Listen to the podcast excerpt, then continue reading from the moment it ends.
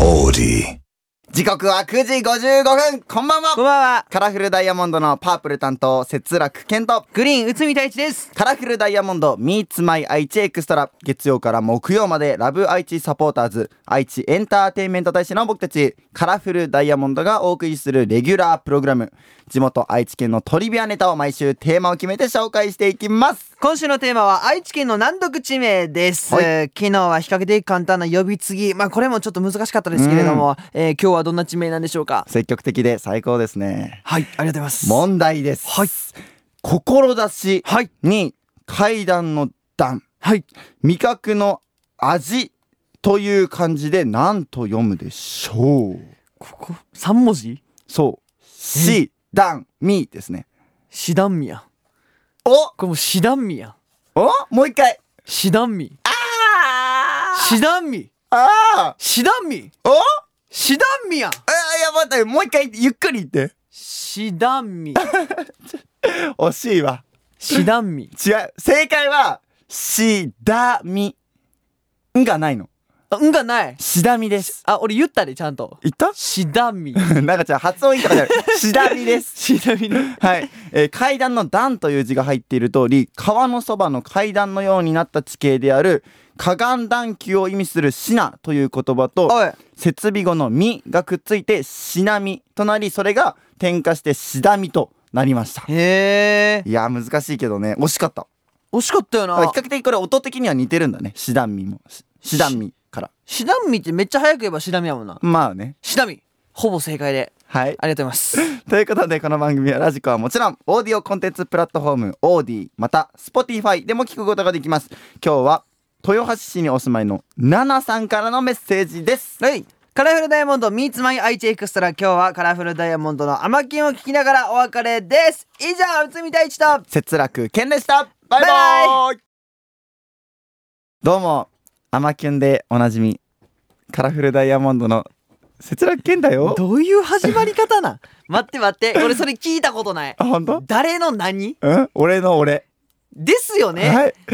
えーっとねえーオリジナル謎節楽券が出てきたよ、はい、えっ、とね、オーディとか Spotify で聞いてくれているあなたのために、あなただけのためにお送りしていきます。はい、えーカラフルダイヤモンドのパープルの哲楽健と、グリーン内海太一ですはい、はい今日紹介していきますのは、豊橋市にお住まいのナナさんですあね。よーこんばんは。こんばんはオーディで聞いています。はい皆さん、共同生活されているそうですがし、ますよどんなものを食べているんですかすごいななんか短い期間でしたが、就職したての頃、共同生活していましたが、な休みの日に交代で簡単なものを作るぐらいでした女同士はいろいろ大変でしたけど皆さんはどうですかというへえことでございますどんなもの食べているんですかってなんかちょっと生態調査みたい なあーまあどんなものって言われたらでも結構なんだろうねまあ料理担当の人がいるんですピンクの岡大和くんっていう料理がねめっちゃ上手な人がいてまあね、うん大和くんはね唐揚げがね一番得意料理って言っててであとまあパスタとかもパパッと作るよっていう感じでそうですね、まあ、どんなものを食べてるかって言われたら主にご飯を食べていますね白いご飯ですかねね肉も野菜も米も食べますね、まあすまあ大体そうなるわなうん肉食、まあ、ざ我々は雑食と呼ばれる生き物であそうなんです、ね、暮らさせていただいておりますねはいはい、はい、というのが答えでよろしいでしょうか雑だなえでも結構みんな料理するような そう僕はケンケンはですねあのーまあ結構丼だったりとか簡単な味噌汁とか本当にチャーハンあーとかそういうことパかッとできるようなどんぶり言うから 器つくんかと思ってぐるぐるぐるぐる回るやつで うん陶芸じゃない陶芸 じゃないまあそっち系で太一くんとかもさなんかたまに作ってんじゃんべちゃべちたまゃべちゃべちゃ液たんまにねうんたんまにねうんべちゃべちゃのやつは作るけどうんうまいんよ一応うんどんな一応紹介してはべちゃべちゃ液がどんなものか卵をべちゃべちゃに焼くんですよ はいスクランブルエッグではない、はいスクランブルエッグをもうちょっとべちゃべちゃにした感じのやつなんですけどそれがうまいのよねまた、まあ名前からしたら美味しくなさそうだけど名前と見た目は全然美味しくないよ、まうんでも味めっちゃうまいから意外と美味しいんだよやってみてほしいねこれはあとねこの前太一くんにさ作ってもらったやつがめっちゃうまかったんだよななんだっけあれなんか作ったっおけ好み焼きみたいなあキャベツツ焼きあーキャベツ焼きキかャベツ焼きはもう大阪のソウルえめっちゃうまかったいやうまいやろあれはちょっとあの作り方紹介して今えっとうんおお好み焼き粉をおもたは小麦粉でも可能ーおいいねど広ちらかを、えー目分量いでおー水に溶かしますいいねだいたいなんか水 がなんか生地っぽくなってきたなぐらいまで小麦粉入れてはいはいはいはいで結構薄めで大丈夫ですお薄めでえーそれをフライパンにシャーッともう全面にクレープみたいにあクレープよりもうん若干厚めに敷く、はいはいはん、でそしたらもうすぐ火通るから、いはいそこにキャベツをぶち込みますいいですねもうめもう好きなだけキャベツをぶち込んでくださやいったでお好みでチーズとかなんかウインナーとか好きな具材を入れて正直キャベツだけでもめちゃくちゃうまいんやけど、はいはいはいで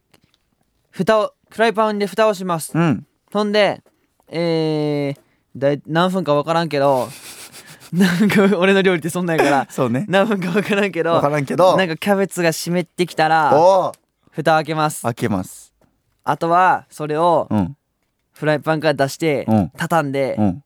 今、ま丸状になってるのを半、半月のはいはいはいはい形にペンって畳んでう、んそこにお好み焼きソースとマヨネーズかけてうん、鰹節散らして、うん終わり。めっちゃうまいんすよめっちゃうまいっす実は本当にねめっちゃシンプルえ卵入れてなかったっけあ、卵もいる。ごめん。あえっと、だからその、大事キャベツと一緒に卵もぶち込みます。はいはいはいはいあのそこそこに割る感じ。うん真ん中に穴開けて割る感じねそうそうそうそうそうそう。これ。ねシンプルなんですけどうまいんすよいやうまいよこれしは。かも目分量とかさ大体大雑把でいけるから誰でもほぼ失敗しずにもう成功とか失敗とかいう概念もないぐらい誰でもできるみたいなうん。ないな。おうまあ俺ぐらい極めたやつとなるうと、んやっぱそれがうん毎回安定してきた数値になって。おう安定してきた量になってそれがもう神の領域になりますからなるほどまあこれが職人というやつですね だんだん職人技になってい きますから皆さんもじゃあ職人のねその神の領域に近はいづけるように日はい々キャベツ焼きを作って作ってくださ頑い張っていきましょうどういうことやねんこ れということで今日はここまでですカラフルダイヤモンドの節楽健と内海太一でしたバイバイイ